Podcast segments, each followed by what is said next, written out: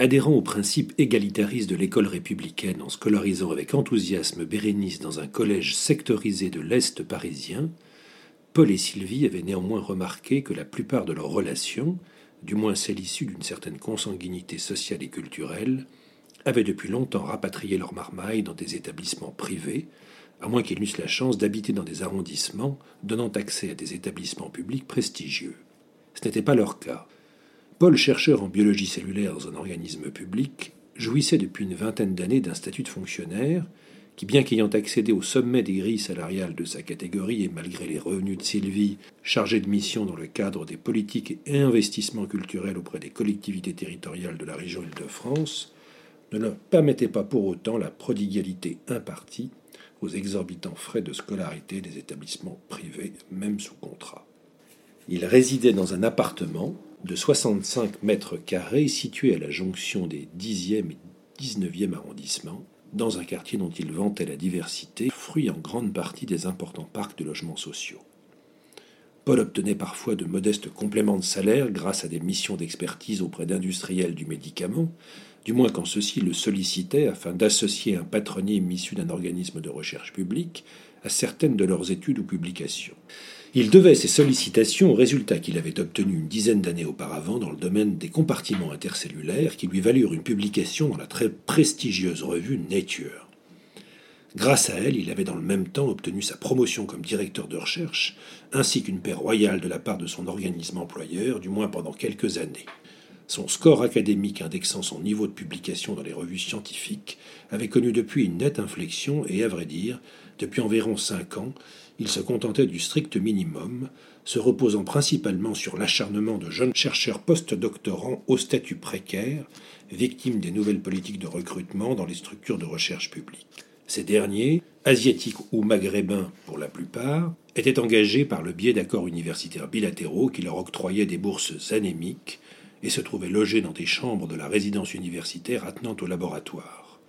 Ils pouvaient ainsi consacrer l'essentiel de leur journée, week-end et parfois une partie de leur nuit à contempler les splendeurs de la vie parisienne à travers les vitres maculées du laboratoire où se reflétaient surtout l'émail grisé des carreaux de paillasse.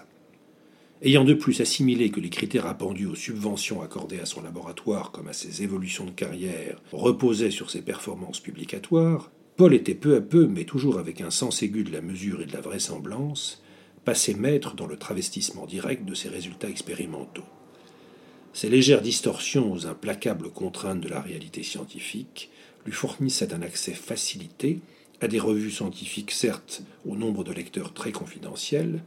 lui assurant le rendement scientifique minimal exigé par ses tutelles. La simplicité déconcertante du processus se trouvait liée au manque d'intérêt général porté à ses travaux de recherche consacrés à l'étude des cellules épithéliales du tractus digestif des amphibiens, hormis par quelques collègues, éparpillés aux quatre coins de la planète, et peu enclins par intérêt réciproque à jeter sur ces résultats l'ombre d'une suspicion académique. Une fois par an, ils se réunissaient en séminaire dans une ville européenne, où ils s'assoupissaient une partie de la journée dans les fauteuils onctueux d'une salle de congrès, pendant les communications orales de leurs collègues, avant de se retrouver le soir pour un dîner festif dans un restaurant de charme de la ville. Au laboratoire, il possédait un vaste bureau individuel qui lui permettait d'échapper une grande partie de la journée au regard d'une dizaine d'étudiants entassés dans l'espace longiligne et dépourvu de fenêtres contiguës à l'animalerie, d'où s'échappait une odeur de rat crevé mêlée aux formol. Il pouvait ainsi plus aisément s'accorder de larges périodes de relâchement consacrées à une navigation diffluente sur le net, consultation de sites sportifs, jeux en ligne, visionnage de films ou d'émissions télé en replay. Il s'en extrayait en fin de matinée pour faire irruption dans la salle principale du laboratoire, lunettes sur le front, l'air contrarié d'un responsable scientifique exténué par les manques de crédit et la complexité kafkaïenne des dossiers administratifs ou d'appels d'offres internationaux dont il confiait l'essentiel de la rédaction à des chercheurs non statutaires. L'une de ses tâches de prédilection était consacrée à une rigoureuse analyse des aspérités des parcours scolaires. Il en répertoriait tous les tracés, les réformes, les marqueurs, les pièges, les embûches, réseaux, passerelles souterrains, viaducs, barricades et ponts-levis, connaissait tous les classements, leurs évolutions par classe d'âge ou par arrondissement. De ses connaissances quasi encyclopédiques, il avait conclu que la réussite scolaire de Bérénice supposait un investissement quotidien et surtout une organisation méthodique. Solidaires du droit à l'excellence pour tous, ils avaient, Sylvie et lui, réservé un accueil enthousiaste aux déclarations de principe du proviseur du collège Camille Claudel sur l'utilité citoyenne des processus incluants, puis l'ouverture d'une classe d'enfants autistes. Plus tiède fut néanmoins la réaction de Paul à l'annonce de la création d'une classe de primo-arrivants et des effets immédiats sur les tenues vestimentaires arborées par les mères de famille lors des réunions pédagogiques ou des sorties de classe. Il considéra cet événement comme la marque ultime d'une sorte de menace insidieuse, ou pour dire les choses plus crûment comme il le confia à Sylvie en ce début de printemps, la preuve tangible que Bérénice était scolarisée dans un collège de merde et qu'il fallait rapidement trouver une solution qui ne compromette pas de manière irréversible le reste de son parcours scolaire, l'accès aux classes préparatoires sans parler du reste. Les affres de la sectorisation ne leur laissant que peu d'alternatives, il ne leur restait que l'option radicale d'un déménagement coûteux dans un arrondissement plus central qui réduirait de manière significative leur surface d'habitation et leur niveau de vie. Peu à peu, Paul en vint à exprimer à l'encontre du proviseur, du corps enseignant, de l'éducation nationale et de son représentant ministériel, puis de l'ensemble de la classe politique, un ressentiment croissant qui lui firent tenir des propos alarmistes sur la politique des flux migratoires et les limites de nos politiques redistributives inquiète quant au cheminement idéologique hasardeux de son mari, fort éloigné au demeurant de leurs profondes convictions humanistes, Sylvie paraissait impuissante jusqu'au jour où elle reçut un SMS presque miraculeux de la part de Fatoumata Diallo Mbamba, la sollicitant pour une séquence d'observation au milieu professionnel, autrement dit un stage de troisième, au sein du Conseil régional d'Île-de-France pour sa fille Aminata. Madame Mbamba, caméraman pour la télévision malienne, du moins avant l'éviction brutale du président Amadou Toumani Touré, avait effectué pendant quatre années environ chez Sylvie et Paul diverses tâches ménagères.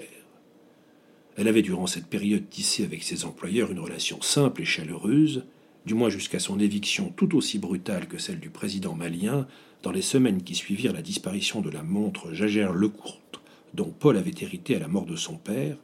monde qui réapparut un mois plus tard par l'entremise du père du jeune Tigrane, à qui Bérénice en avait fait l'offrande, au décours d'un brusque et éphémère élan d'énamoration en classe de CM2. Sylvie fit donc ce soir-là à Paul le récit ému de son long entretien téléphonique avec Fatoumata et du plaisir qu'elle avait ressenti en réentendant sa prosodie africaine si vivifiante. Paul, qui n'écoutait que distraitement sa femme, fut néanmoins consterné d'apprendre qu'Aminata, que sa mère élevait seule dans la loge de concierge de la rue du Cardinal Lemoine, bénéficiait par les hasards de la sectorisation d'une épanouissante scolarité au collège Henri IV, le fleuron des collèges, lycées et classes préparatoires de la région parisienne. Une fois dissipé son ressentiment à l'égard de l'absurdité d'un système qui assignait aux enfants des institutions scolaires à la médiocrité inversement proportionnelle au prix du mètre carré, Paul se mit à songer à l'opportunité qui leur était miraculeusement offerte. Solliciter Madame Mbamba afin de permettre à Bérénice de bénéficier d'une adresse de domiciliation, lui autorisant, selon les principes en rigueur de l'Académie, un accès au collège Henri IV, étroit interstice vers les tunnels dorés de l'excellence pour très peu. Hasard heureux, sa condition de gardienne d'immeuble leur garantissait une tranquillité relative pour la distribution du courrier. Ce dernier argument leva les dernières inhibitions de Sylvie. Après tout, conclut-elle, l'octroi d'un stage pour sa fille Aminata au sein du département des investissements culture méritait certainement au moins un essai, la réciprocité des sollicitations constituant la marque la plus convaincante d'une proximité de statut. Ce dernier argument pratique déboucha 48 heures plus tard sur un rendez-vous dans un café situé à quelques foulées de la loge de Fatoumata. Après des retrouvailles chaleureuses, grands éclats de rire, paumes enjointes et embrassades répétées, Sylvie lui annonça victorieusement que son sens aigu de la persuasion auprès de Madame Scholl, DRH du département Culture et Solidarité au Conseil régional de la région Île-de-France, avait permis l'accueil de sa fille Aminata dans des conditions exceptionnelles un stage en immersion complète sur le terrain, assorti d'une autorisation à assister aux réunions de débriefing concernant le vaste chantier lancé à l'automne à l'intention des initiatives culturelles citoyennes, destinées notamment à stimuler l'écosystème régional et réduire les fractures sociales et territoriales dans une région réconciliée avec sa diversité, ainsi que lui indiqua Sylvie qui, après une cinquantaine de présentations auprès des responsables du département, on maîtrisait désormais tous les éléments de langage. Elle attendit la fin des remerciements, d'où suintaient d'abondantes métaphores issues de la culture bambara. Si tu veux prendre la défense du Margouillat, n'attends pas que le Bilcano les renversé sur le dos, qui les mure avec sincérité avant d'exposer sur un ton désarmé leurs requêtes. La chance d'Aminata de se trouver scolarisée Henri IV était bien celle offerte par la République à tous ses enfants dans toute leur diversité. Elle et Paul se réjouissaient d'être les citoyens d'une nation permettant des voyages aussi singuliers, des falaises du pays d'Ogon au pavé du 5e arrondissement, et d'une certaine façon qui lui offrait à elle et sa fille désormais le meilleur de ce qu'elle portait en elle, cette République française tant décriée,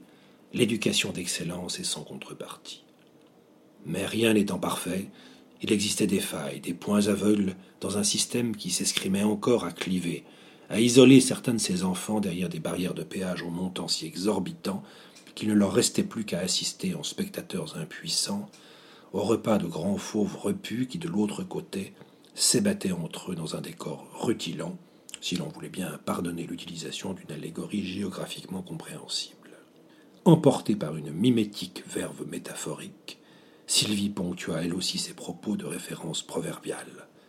Demander, c'est honorer, donner, c'est aimer, avant d'entrer dans le vif du sujet.